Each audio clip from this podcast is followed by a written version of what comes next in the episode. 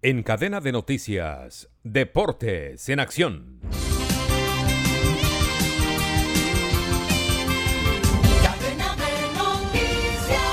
La selección colombiana de béisbol sufrió su segunda derrota en el Clásico Mundial de Béisbol que se juega en Estados Unidos al caer derrotada cinco carreras por cero ante Canadá.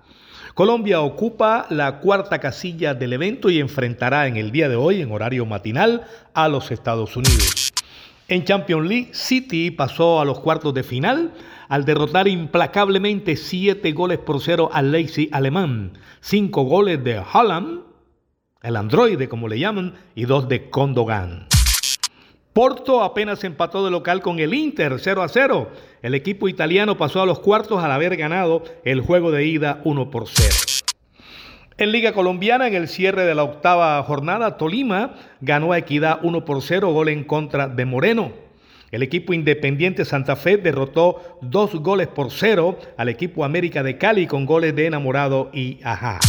La Tienda Express. Llegó la Tienda Express. El más espectacular programa de fidelidad para tenderos y consumidor final. La Tienda Express módulo de mercadeo y radio promocional que se comunica con los tenderos a través de la radio. La Tienda Express. Mayores informes en el 315-545-3545. La Tienda Express. En Champions League vamos a tener partidos en el día de hoy. Real Madrid va a recibir al equipo de Liverpool en el estadio Bernabéu. Real Madrid va adelante, ganó 5 por 2 el juego de ida.